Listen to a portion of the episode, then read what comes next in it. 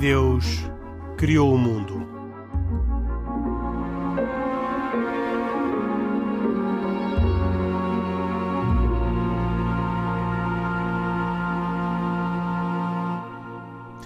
Boa noite, bem-vindos a esta edição de E Deus Criou o Mundo, um programa semanal com Isaac Assor, judeu, Khalid Jamal, muçulmano, e Pedro Gil, católico, que comigo, Henrique Mota, fazem semanalmente este programa que tem autoria e produção de Carlos Quevedo e cuidados técnicos de João Carrasco.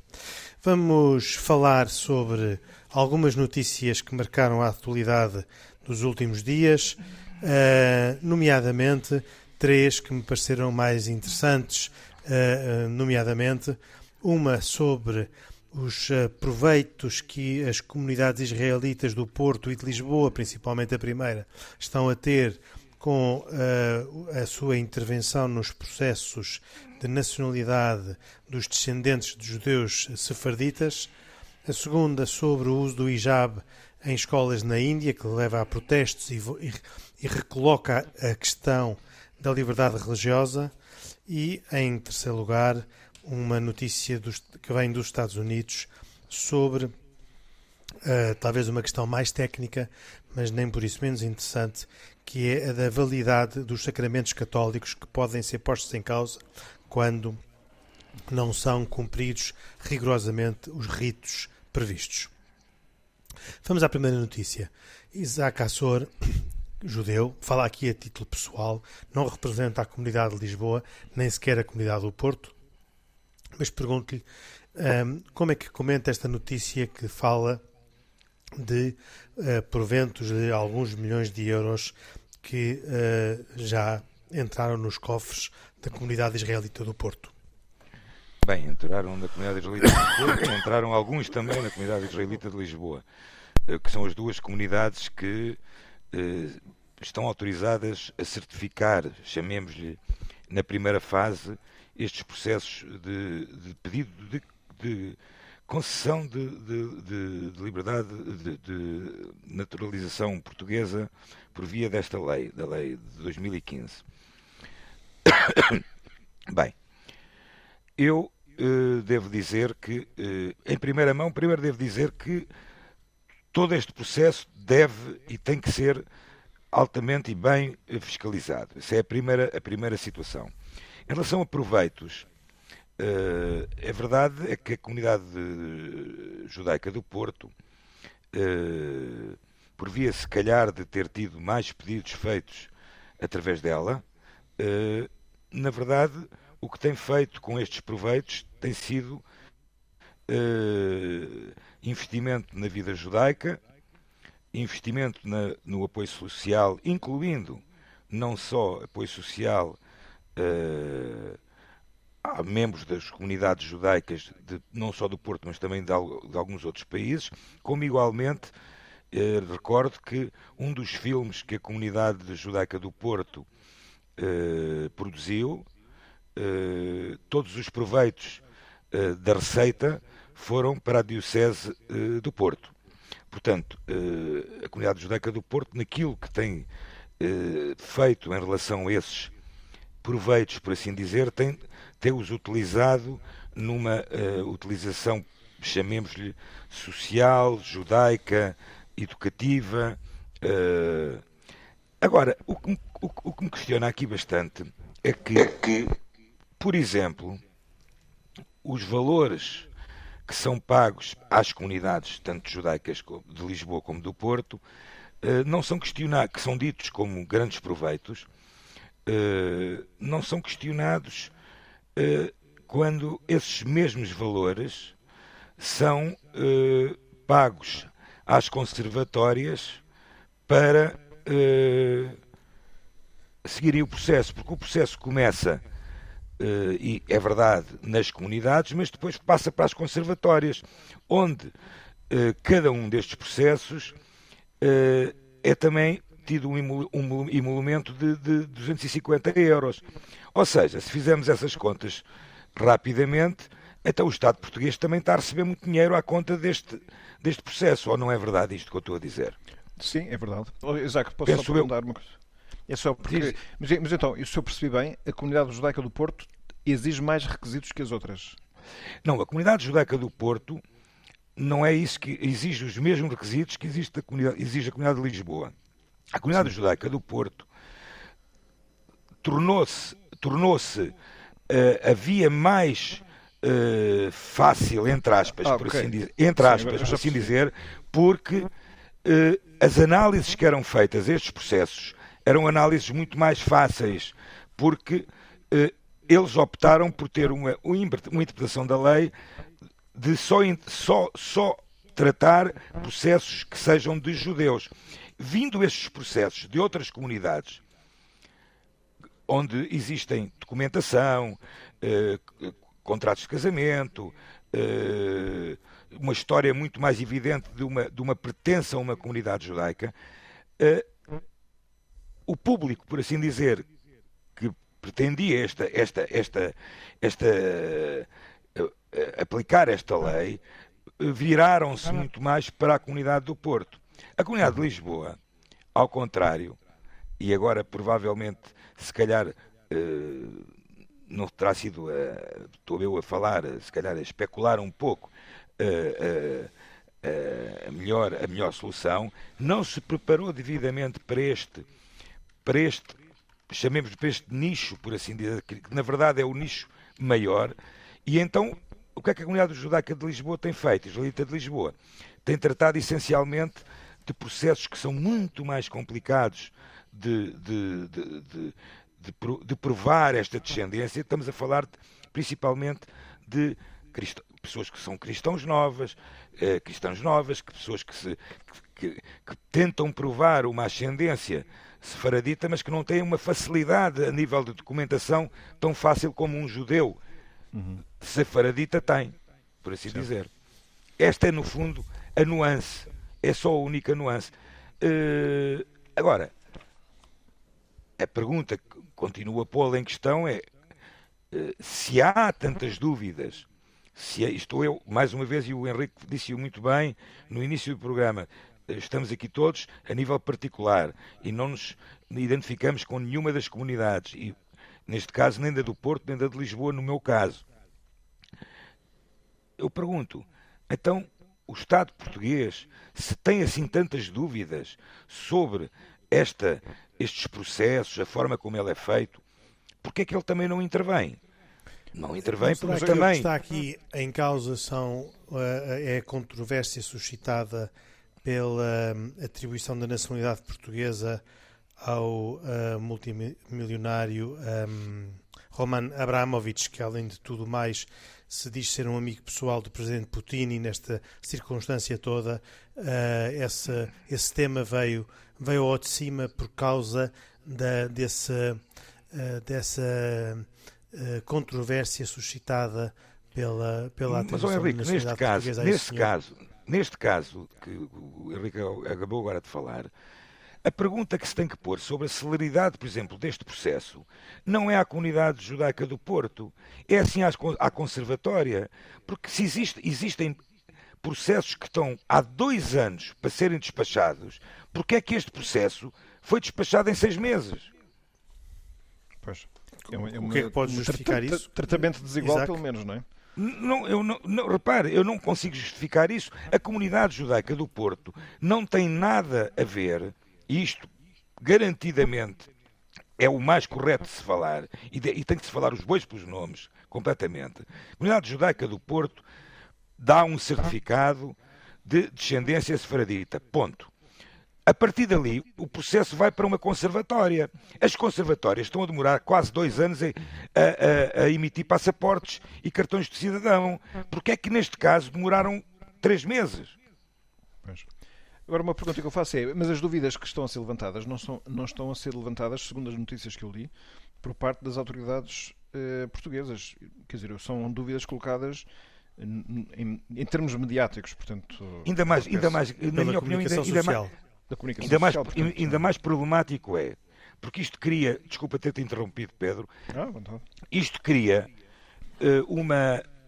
Eu está-me a custar um bocadinho falar, dizer este nome, mas uh, isto cria uh, ou, ou, ou, faz incendiar ainda mais o pouco, felizmente, antissemitismo que existe em Portugal. Eh, porque é uma suspeita, é uma suspeita então, infundada e isso é sempre destruidor. Isso é óbvio. Exatamente, exatamente. Ou seja, eu, eu, eu, eu custou-me imenso ler esta notícia, portanto, esta notícia que apareceu, como, como sabem, isto veio mais a lume, por assim dizer, com um, um artigo publicado, se não me engano, na semana, na semana anterior, no jornal O Público. Um trabalho exaustivo que fizeram, que eu não, não, não, não, não posso classificar nem de bom nem de mau, nem de correto nem de incorreto, mas que parece que foram uh, buscar todo tipo de, de, de possíveis suspeitas que possam existir. A verdade é que a comunidade judaica do Porto, durante estes, estes últimos anos, desde a criação desta lei em 2015, o que é que fez? Construiu um museu judaico. Construiu o um Museu do Holocausto. Uh, teve atos de uh, ações de solidariedade com organizações não judaicas, a Diocese de, uh, do Porto. existe neste momento no Porto um restaurante kosher, de alimentação kosher. Ou seja, o que tem havido é um investimento na vida judaica e na vida social e, e, e filantrópica, por assim dizer. se isto é, é mau, se isto é mau. fazer uma última pergunta, porque penso que o assunto está bastante esclarecido desse ponto de vista, uh, só para ainda relativamente às suspeições. Uh, este emolumento de 250 euros que, a, que as comunidades judaicas do Porto e de Lisboa cobram pela participação no processo que aliás é exatamente o mesmo valor que as conservatórias exatamente. também cobram para a, a, as respectivas intervenções no processo, é um valor que está previsto na lei ou que foi uh, determinado, pela, foi decidido pelas comunidades? Não, isso foi um valor que foi, que foi atribuído na altura do início da discussão da lei. Inclusive este valor já foi alterado. Inicialmente o valor, o valor que foi acordado entre as duas comunidades e que depois ficou estabelecido também na lei era de 500 euros por pessoa. Ok? Uh, depois, mais tarde, foi, foi retificado, por assim dizer, e depois também, mais tarde, foi retificado em casos de, por exemplo, de, de uh, pessoas que são casadas e que depois têm os seus filhos também, e os filhos também terão outro valor. Portanto, são valores que foram acordados entre as duas comunidades e e depois posteriormente colocados numa regulamentação da lei que, na minha opinião, isto é outra vez a minha opinião a falar, uh, deveria ter uma regulamentação ainda mais, mais uh, não é rigorosa, mais, mais clara, ou seja, para que não, não houvessem mais estas suspeições que levam uh, comentários, uh, principalmente nas, nas, redes sociais, comentários que roçam o antissemitismo uh, e que, na verdade, não têm razão de existir. Uhum. Oh, Henrique, Muito eu tinha bem. aqui uma, uma pergunta ainda relacionada com este tema, não sei se. Então, sim, Pedro. Colocar Passamos ao tema seguinte a seguir. É, o, a finalidade desta lei é compensar a comunidade judaica pelas injustiças cometidas há Uma reparação, sim, é uma, uma, uma medida de reparação. A pergunta é se é um tipo de atuação recomendável para os Estados de cada vez que na sua história tenham tido uma uh, relação injusta para com comunidades, seja elas quais forem, no passado. Isto é, se é um tipo de medida que pudéssemos universalizar ou se existem razões pelas quais a comunidade judaica mereça mais esta, oh Pedro, este tipo oh Pedro, de atuação. É esta, esta, esta, chamemos esta reparação, não é algo de novo que aconteça uh, no mundo. Uh, a nível de. Uh, vou dar o exemplo, por exemplo, do, do Holocausto. A Alemanha, até aos dias de hoje, está a, a fazer reparação dos danos causados neste caso, à comunidade judaica, desconheço se isto terá acontecido para outras comunidades. Eh, religiosas ou não. Mas a verdade é que, por exemplo, a obtenção de passaportes para pessoas que, que tiveram que uh, se refugiar do Holocausto nazi, Já aconteceu e ainda acontece Sim. aos dias de hoje. Atenção, eu, eu, ainda acontece conheço, aos dias eu, de hoje. Conheço, eu conheço a existência destes regimes especiais uh, para a comunidade judaica. A, a, pergunta é: vamos imaginar que uma comunidade cigana em qualquer país no passado tivesse Pronto, tido o mesmo tipo de tratamento. A pergunta é se isto seria uma, uma solução capaz de ser proposta também para esses casos. Eh, como é, isto é uma consideração teórica apenas. Oh, oh Pedro, eu estou de acordo contigo a 100%. Uh, neste caso desta lei, isto foi uma proposta de lei uh, apresentada na Assembleia da República, uh, na altura pela doutora Maria de Belém, e ou seja, foi, foi, e, e, e, e foi, e foi, foi aprovada, foi aprovada, aprovada por unanimidade, ou seja, certo, certo. portanto não estamos a falar de uma de uma, de uma Sim, lei foi um estratagema, não, é? Um certo, estratagema, eu, eu, por assim dizer. Estou de acordo com isso perfeitamente, sim. Muito bem. Um, vamos passar ao segundo tema uh, do, do, programa de hoje e que tem a ver com o uso do, do hijab. Um, e, uh, e um, gostava de ouvir o Khalid Jamal, particularmente, sobre, sobre esta notícia que vem da Índia, onde 12% da população indiana é muçulmana e, portanto, não é uma pequena comunidade uma comunidade com uma expressão bastante significativa, eh, mas que tem naquele país, em muitos dos estados, eh, alguma hostilidade, eh, como acontece no estado de Karnataka, onde foram proibidas em algumas universidades, as estudantes foram proibidas de usar o hijab. E isto levantou uma, uma questão que chegou aos tribunais, julgo que não está decidida ainda nos tribunais, mas que se tem agravado nos últimos, nos últimos tempos e que um, leva os muçulmanos a falar de um problema de liberdade religiosa e uh, outros mesmo de apartheid religioso. Este é também um problema que divide os dois maiores partidos indianos. O partido que está atualmente no governo é, uh, é a favor desta discriminação, ao contrário, o Partido do Congresso Nacional, hoje na oposição, uh, tem-se manifestado contra e muito crítico relativamente a esta, a esta discriminação. Um, e a minha pergunta ao Khalid, para começar, uh, tem a ver com como é que justifica que uh, uh, o uso do, do, do, véu islâmico seja, em tantos países, motivo de controvérsia, motivo de, de, de, recusa, de quase de perseguição, colocando depois, inevitavelmente, o tema da liberdade religiosa?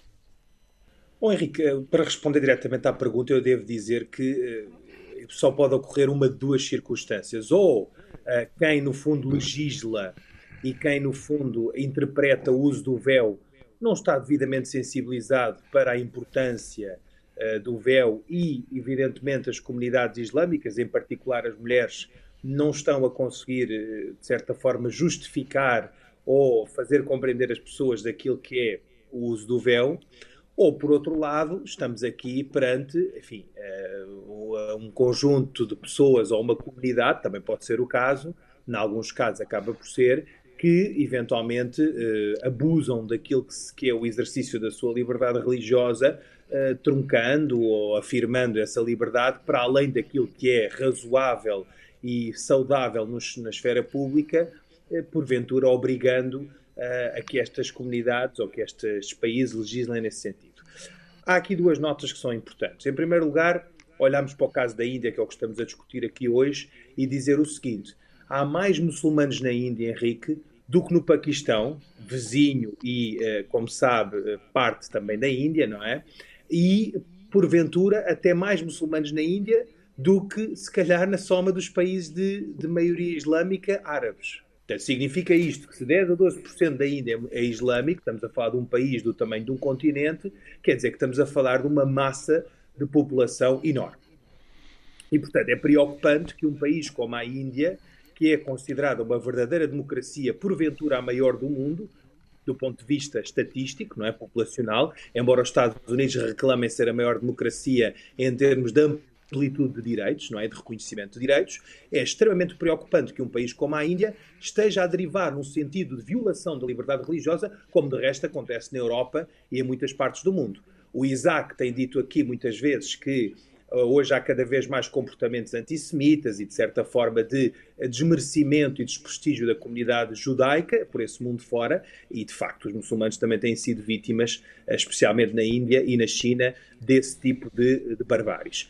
Em segundo lugar, é importante, portanto, explicar apenas de, de eu acrescentar no caso da Índia que estamos a falar de um partido que está no poder, que muitos consideram um partido que pretende retomar a União Indiana e a sua matriz nacionalista. E essa matriz nacionalista é uma matriz que pretende afirmar o hinduísmo acima de qualquer outra religião e fé. Portanto, uh, colocando o Islão num patamar de desigualdade e de inferioridade em relação ao hinduísmo. Ou seja, aquilo que se uh, obteve estes últimos anos, desde 47, quando surgiu a República Índia e a primeira Constituição que abolia os privilégios em função da casta, isto meramente em teoria, porque na prática ainda continua a existir esse sistema de castas tradicional na Índia. Um, aquilo que foram os últimos 30, 40, 50 anos de uma sã convivência entre estas duas religiões começa hoje a eclodir uh, num conflito que é um conflito mais político e mais provocado pela questão política do que propriamente pelas religiões propriamente ditas envolvidas. Em segundo lugar, e distanciando um bocadinho da Índia, Henrique, também dar aqui uma nota, que é, no fundo, vamos lá ver, a, a minha opinião em relação à questão do hijab. É uma questão difícil de discutir e sensível. Porquê? Porque se nós considerarmos o hijab como um mero artefacto e um mero acessório que não é definidor da religiosidade e não é absolutamente imprescindível à manifestação da minha fé em esfera pública, pois bem, então assim pode-se legislar no sentido de dispensá-lo. Agora, basta que uma mulher diga que não se sente confortável com o hijab, e sendo o hijab, não é a burca, atenção, porque a burca eh, eu acho que é razoável de, de deduzir que uma vez que ela cobra a cara por completo, por uma questão de segurança, por uma questão de diálogo, de esfera de convivência a nível público, se possa banir o seu uso em casos designadamente em que a mulher está no exercício de funções. Imagine-se, por exemplo, uma mulher no cinema cobrir a cara é um obstáculo à comunicação e, portanto, ela tem bom remédio se não quiser mostrar a cara a qualquer outra pessoa, seja homem ou mulher, talvez não deva exercer essas funções. Agora, o hijab, Henrique, não me, não me faz espécie, da mesma forma como não me faz espécie uma freira cobrir o cabelo. Faço-me entender. E, portanto, eu acho que é preciso discutir estas questões sempre com um bocadinho de bom senso e um bocadinho de sensibilidade àquilo que é lá está, volto a repetir, a sensibilidade religiosa de cada uma das intervenientes. Faço-me entender? Sim.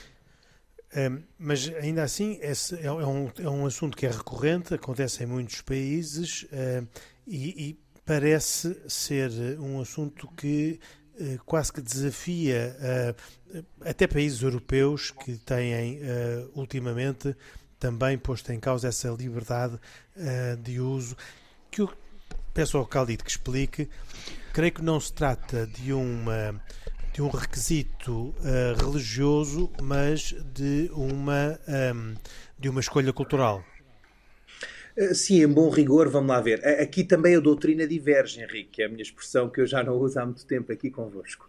Vamos lá ver. A esmagadora maioria dos imãs entendem que aquilo que está plasmado no Alcorão é a, a, a mulher e o homem investirem-se de forma simples e, portanto, se isso implica ou não cobrir o cabelo, já é depois um, um extravasar ou uma interpretação daquilo que são os, os, princípios da religião e que Deus, nos, eh, no fundo, nos convida, não é? Uh, e, portanto, viver, viver islamicamente, se quiser, é, no fundo, viver, eh, segundo os os cânones uh, sobre os quais Deus nos orienta e, portanto, viver de forma simples e sem ostentação, etc.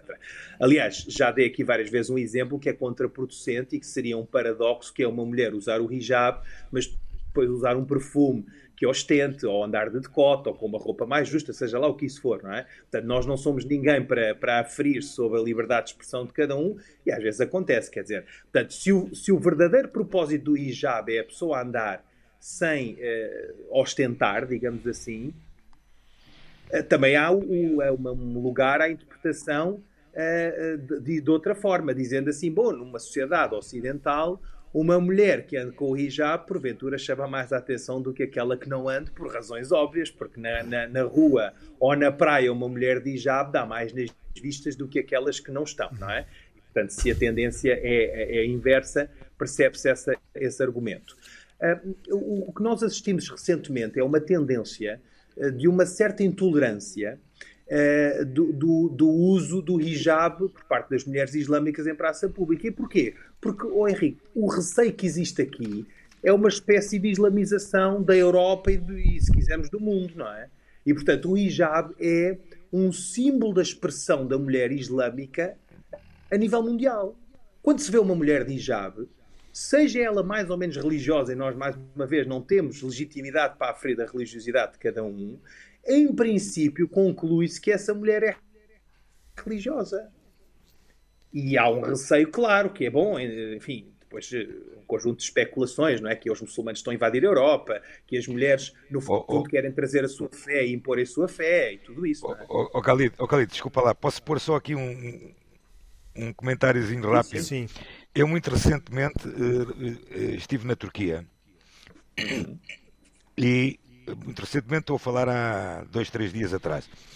E uh, que é um país, como sabem, uh, poderemos dizê-lo, hoje em dia muçulmano, por assim dizer. Uhum. Uh, e, e isto a propósito do que tu acabaste agora mesmo de dizer.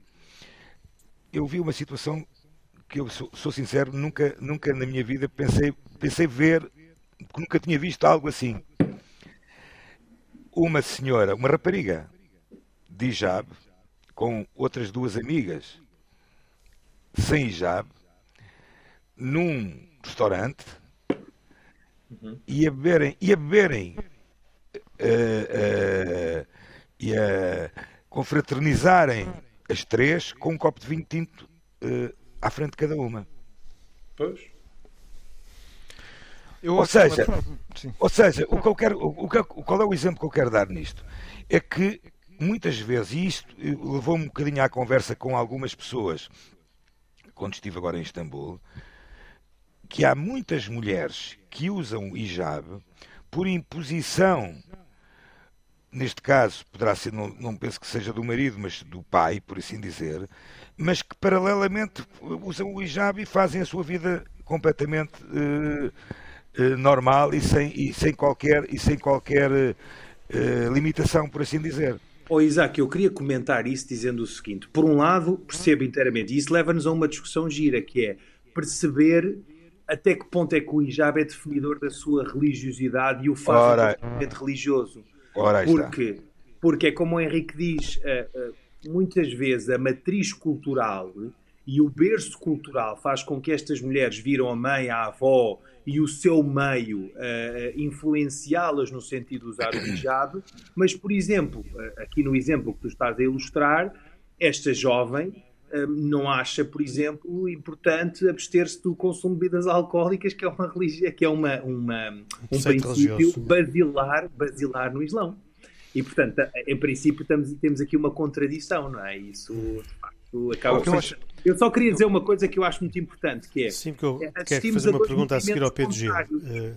Henrique, assistimos a dois movimentos contrários, que é, parece que nos países de maioria islâmica assistimos a, uma, a um êxodo uh, e um desuso do uso do hijab, e nos países uh, de, minoria islâmica, onde os muçulmanos representam uma minoria, designadamente no Ocidente, as mulheres muçulmanas são cada vez mais essas uh, possuidoras de uma fé robusta, pretendo de certa forma, ou pretendendo de certa forma, fazer uso do hijab uh, naquilo que considera o uso da sua liberdade religiosa. Uhum. Eu já volto ao Khalid, ainda sobre um assunto uh, ligado uh, ao Islão, mas gostava de perguntar ao Pedro Gil se tem notícia de que as comunidades cristãs uh, na Índia tenham as mesmas dificuldades que uh, o Khalid estava a referir, que são típicas das, da comunidade muçulmana que um, é, tem dificuldades crescentes de relacionamento com a maioria hindu naquele país os cristãos, segundo creio, não têm nenhum sinal assim distintivo que, que os identifique de uma forma evidente, nem homens nem mulheres. Às vezes, sim, um cristão gosta de usar um crucifixo, gosta de usar algum sinal religioso, tipicamente de forma discreta, e sabemos que em alguns países, eh, países islâmicos, não sei se como é que é na China, eh, existe um, um regime enfim, social muito eh, exigente que impede a utilização desses símbolos. Uh, mas, portanto, assim, genericamente, o tipo de dificuldades que está a acontecer é pelo facto dos cristãos se reunirem, ter as suas cerimónias e, e às vezes haver, hum, em países como a Índia, eh, e às vezes até por hostilidade de comunidades hindus que são maioritárias, haver uma forma de hostilidade que às vezes chega a ser muito violenta. Isto está a acontecer de uma forma crescente, mas não por causa de símbolos concretos, mas por causa da própria existência da comunidade das, das, das suas práticas. Não é? Eu creio que eh, casos como este, em que vemos que uma minoria tem dificuldades em poder expressar a sua, a sua fé, também através de símbolos, faz sempre pensar que aquilo que está por, por aprender é essa grande arte de, convivência uh, na diversidade, porque assim, nós temos uh, culturas, culturas não, comunidades cada vez mais heterogéneas e, portanto, em, em, em última análise, há aqui um, uma aprendizagem do respeito para com a expressão legítima da liberdade religiosa das pessoas e liberdade cultural, até inclusivamente, não é? Mas o que é Reparem, nós estamos, nós, estamos, nós estamos aqui numa, numa. Isto está tudo cheio de contradições, que é, nós estamos numa, num Ocidente que se diz muito respeitador, mas onde estes problemas também acontecem. E é assim, nós queremos proibir em alguns sítios o hijab, mas também estivemos a impor a toda a gente a máscara, quer dizer, que, que, que está para baixo que, o, que o hijab, não é? E portanto é, é um hijab sanitário. É, quer dizer, não, há aqui um. Parece que está a faltar cada vez mais um certo equilíbrio e sensatez, não é? Em é que ficamos, pensamos menos no, no, equilíbrio sensato do bem comum e na arte da boa convivência tranquila, para passar a arranjar, ao que parece, qualquer pretexto para certas comunidades as incomodar com base em supostos princípios gerais, sei, sei lá do quê. Em que, última análise, dizemos em não há tolerância, não podemos tolerar nada. Que, que isso é, começa a ser angustiante, não é? E isto é, que, que, enfim, é o tipo de pensamentos que, um caso como este, me faz pensar. Claro que eu, eu diria que a experiência de, do, dos muçulmanos em, em países em que são minoritários, acho que dá uma boa aprendizagem da tolerância que seria bom que nos países homogeneamente muçulmanos deveria ser dada às comunidades minoritárias também. Mas eu não digo que seja só uma aprendizagem a ser feita nos países muçulmanos. Eu acho que todo o país homogeneamente cultural tem que pensar que, se calhar, nem toda a gente se identifica plenamente com aquilo que é a cultura é dominante. E, portanto, tem que Mas um sabes o que é engraçado, Pedro? Eu queria acrescentar só uma ideia a isto, que é é engraçado que as pessoas, os muçulmanos, eu já falei com muitos muçulmanos, enfim, como deve imaginar, de várias partes do mundo, e é engraçado que eles dizem, é um bocadinho como aos imigrantes, numa comparação infeliz, que eles carregam na mala, quando imigram, a sua cultura e a sua religião. E por isso é que, porventura, têm esta vontade de afirmação da sua expressão cultural e religiosa em países onde são minorias. Ou seja, no fundo, imagine-se, por exemplo, um imigrante egípcio que está em Nova Iorque foi o exemplo, o último exemplo com quem eu falei. Ele dizia ao Kali, durante muitos anos no Egito, eu consumi bebidas alcoólicas, eu fiz tudo aquilo que era contrário ao Islão, eu não rezava cinco vezes por dia, tendo embora mesquitas em cada esquina, e foi preciso eu vir para os Estados Unidos para perceber e para me encontrar com a minha fé, e aqui sim, num clima de liberdade, como o Pedro dizia bem, que deveria ser existente em todo o mundo, eu consegui afirmar a minha fé. E isso é, é curioso, não é? É sim, sem dúvida que é. Vamos passar ao terceiro tema, mas ainda assim gostava de aproveitar esta notícia para dar nota um, de que uh, as escolas públicas de Odivelas disponibilizaram desde recentemente almoços com uma opção halal para os alunos muçulmanos num projeto que, segundo a autarquia local, visa reforçar a integração daquela comunidade uh, na, no, no, município. E esta é talvez uma, uma forma positiva de uh, articular uh, e de respeitar a liberdade religiosa num país que um, uh, eh, sabe distinguir o Estado e as diferentes religiões, como é o caso de Portugal. Passo à última notícia para uma pergunta que já não tem muito tempo para a resposta ao Pedro Gil. uma notícia muito recente uh, que uh, dava conta de que um padre uh, de uma diocese americana, a diocese de Phoenix, teve que resignar porque se concluiu que tinha praticado ao longo dos anos sacramentos do batizado de forma nula, porque desrespeitou a fórmula que deveria ser lida. Isto é, em vez de dizer eu te batizo em nome do Pai, do Filho e do Espírito Santo, dizia de uma forma mais inclusiva: Nós te batizamos em nome do Pai, do Filho e do Espírito Santo. E a pergunta que faço ao Pedro Gil é: o que é que isto quer dizer? O que é que esta pequena diferença de palavra quer dizer? Pode haver então sacramentos que sejam que sejam inválidos, como neste caso, eh, aqui parece que sim. Pode haver outros casos em que haja invalidade porque um, o padre que presidiu, que celebrou esses sacramentos, não, um, não uh, leu o ritual tal qual como ele está pré-determinado. Efetivamente. Eh, os sacramentos são atos religiosos pelos quais, com palavras e com gestos, se provocam nas pessoas efeitos ou de cura, ou de aproximação de Deus, ou de perdão dos pecados, ou de preparação para a morte, enfim, ou, ou para preparação para o casamento, para fortalecimento para o, casamento. São portas de contacto com o divino. E, obviamente, sendo atos sagrados como são, devem ter toda aquela dignidade, solenidade e respeito que tem qualquer ato que é feito em nome de Deus. No caso do batismo, é um ato feito em nome do próprio Deus, feito ao homem Jesus Cristo. Portanto, a, Igreja, que é um, uma comunidade constituída ao longo dos séculos, quer dizer, fundada sempre com Cristo, mas que se formou e cresceu e, e cresce ainda hoje em dia ao longo dos séculos, tem estes gestos como os mais importantes que tem no seu património de, de, de cultura, não é? E, portanto, tem palavras que são próprias. Não, não se pode uh, alterar Ehm, claro que nós estamos numa época assim, a, seguir ao, ao maio de 68, em que deitamos para fora todos os convencionalismos e, evidentemente, que não podemos defender o formalismo. As coisas têm que ter um sentido profundo, mas isso não tira que não se respeitem todas as palavras. Por isso, aquilo que aconteceu aqui é, é lamentável, sobretudo da parte do sacerdote, que é quem tem responsabilidade de fazer as coisas como deve ser. Às vezes, os pobres dos fiéis e que querem ser batizados nem se dão conta se estão a, a, a respeitar ou não todos os formalismos que a Igreja exige.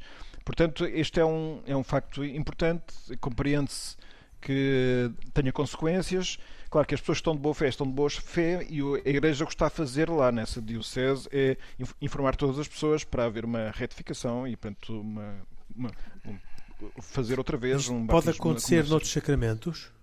Pode, em todos os sacramentos pode acontecer isto. Portanto, se na missa o sacerdote dissesse isto é, meu, isto, isto, isto, é o cálice do meu sangue e tivesse na mão um cálice com leite e não com vinho, é não, não podia ser, não é? Ou se dissesse outras palavras, e, e, e aqui nos elementos essenciais dos sacramentos não se pode mexer nas palavras. Portanto, há outras frases que são acessórias, mas uh, isto, estamos a falar estamos, é preciso sempre não, não esquecer. Nós estamos a falar das palavras que tornam presentes a ação de Deus naquele momento. Pronto, isto para quem considera que Deus é quem é, acho que dá para perceber que, que são palavras que é preciso respeitar com todo o rigor. Portanto, pode haver pessoas casadas que não estão casadas? Sim. E por aí adiante, todos os sacramentos. Muito bem. Sim, claramente. Vamos. Uh Uh, vamos uh, avançar para. Estamos a chegar ao, ao fim do programa. Uh, vamos avançar para as recomendações habituais. Peço ao Isaac, ao Khalid e ao Pedro recomendações rápidas e precisas para os últimos dois minutos de programa que, tem, que ainda temos. Khalid, para começar. Ora bem, trago-vos um curso online eh, chamado Negócios do Oriente, tivemos aqui a falar de Oriente e de negócios também, um, e que é um curso uh, que vai se realizar agora no, durante todos os sábados do mês de fevereiro e de março, é das 10 às 13, é na Fundação Oriente, e tem uma introdução que eu acho sugestiva. Os portugueses chegaram à Índia em busca de cristãos e de especiarias. Tendo assegurado a criação da primeira rota direta da pimenta entre a Ásia e a Europa, se diversificaram a gama de produtos transportados nas naus da Índia e envolveram-se em muitos outros negócios afroasiáticos como agentes regionais. Procura-se, neste curso, ao longo de oito sessões, evocar os principais negócios, recorrendo aos textos, às gravuras e aos objetos. E, portanto, é um curso que eu acho que vale a pena, uh, quem tiver interesse, que procure no site da Fundação Oriente. Uh, Isaac Assor? Bem, eu, a, minha, a minha proposta é um livro fresquinho, saído uh, uh, neste mês de fevereiro, de, de Joshua Roy, que por acaso até foi um dos nossos convidados neste programa, uh, ex-presidente da comunidade israelita de Lisboa. É um livro chamado Um Judeu de Lisboa, da editora Caminho. É um livro que podemos dizer um dos grandes méritos que tem desta é uma autobiografia dele, de Jorge Borrois, reside na ausência de literatura, é uma descida às, raízes, sem qualquer limitações convencionais, para nos transmitir o que se acumulara nos espaços invisíveis do universo mais íntimo. Sim. Ele faz um balanço à vida, apresenta-nos a realidade cotidiana. É um livro que recomendo vivamente. Muito bem. Pedro Gil. Muito bem. A Universidade Católica Editora publica um livro chamado A Sociedade do Cuidado, Cuidar do Outro, de Si e do Mundo no século XXI, com a coordenação de Fernando Ilharco e reúne contribuições de cerca de 20 ou 30 autores para esta grande dimensão que está em descoberta, que é cuidar de todas as pessoas, porque cada uma tem valor. E assim, chegamos ao fim de mais esta edição de Deus Criou o Mundo. Nós voltamos dois, oito dias para mais uma edição. Uma boa semana. Até para a semana, se os quiserem. Boa noite.